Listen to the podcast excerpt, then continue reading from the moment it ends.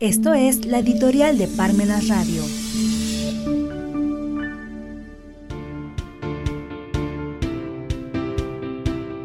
Tiempos para recordar a Rodolfo Walsh.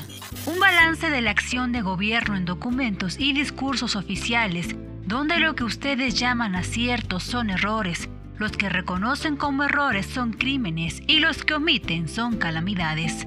Rodolfo Walsh.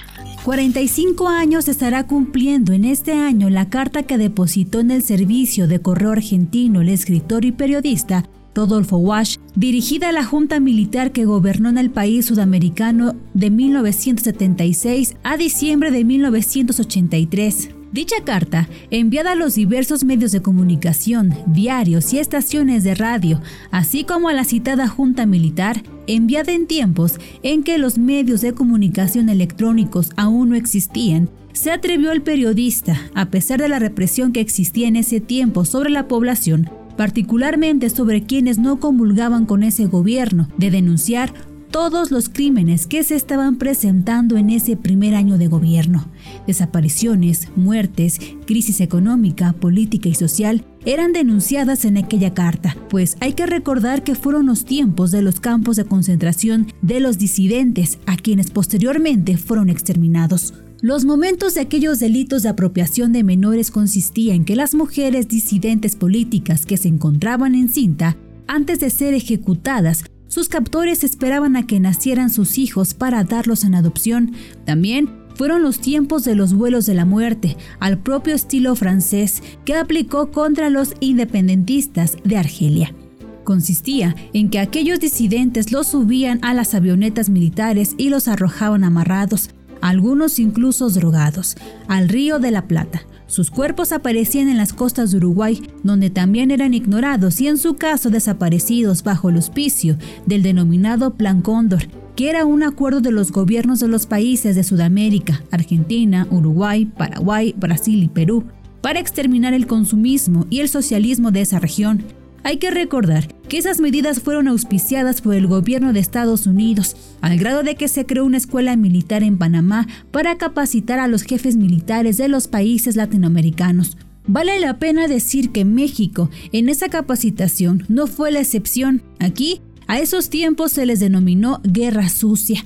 Desafortunadamente, era tal la represión que existía en esos tiempos del gobierno de aquel país el escritor y periodista argentino fue desaparecido al día siguiente del envío de esa carta y por ende liquidado por la junta militar que gobernó hasta el año de 1983. Por ello es que sobre todo en Sudamérica se recuerda a Rodolfo Walsh por su valentía en denunciar los sucesos que se estaban presentando en su país, se cita parte de la carta. Un balance de la acción de gobierno en documentos y discursos oficiales, donde lo que ustedes llaman aciertos son errores, lo que reconocen como errores son crímenes y lo que omiten son calamidades. 15.000 desaparecidos, 10.000 presos, 4.000 muertos, decenas de miles de desterrados son la cifra desnuda de este terror. Colmadas las cárceles ordinarias, crearon ustedes en las principales guarniciones del país virtuales campos de concentración donde no entra ningún juez, abogado, periodista, observador internacional. El secreto militar de los procedimientos, invocado como necesidad de la investigación, convierte a la mayoría de las detenciones en secuestros que permiten la tortura sin límite y el fusilamiento sin juicio. Más de 7.000 recursos de habeas corpus han sido contestadas negativamente en este último año. En otros miles de casos de desaparición, el recurso ni siquiera se ha presentado porque se conoce de antemano su inutilidad o porque no se encuentra un abogado que ose presentarlo después que los 50 o 60 que lo hacían fueron a su turno secuestrados.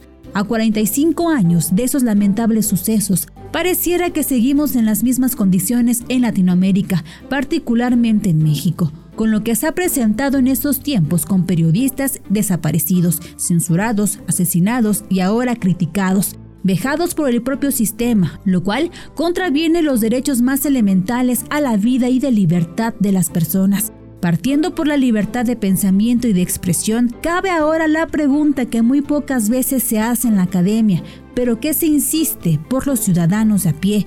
¿Por qué dejamos que proteja los derechos fundamentales quien más viola el Estado?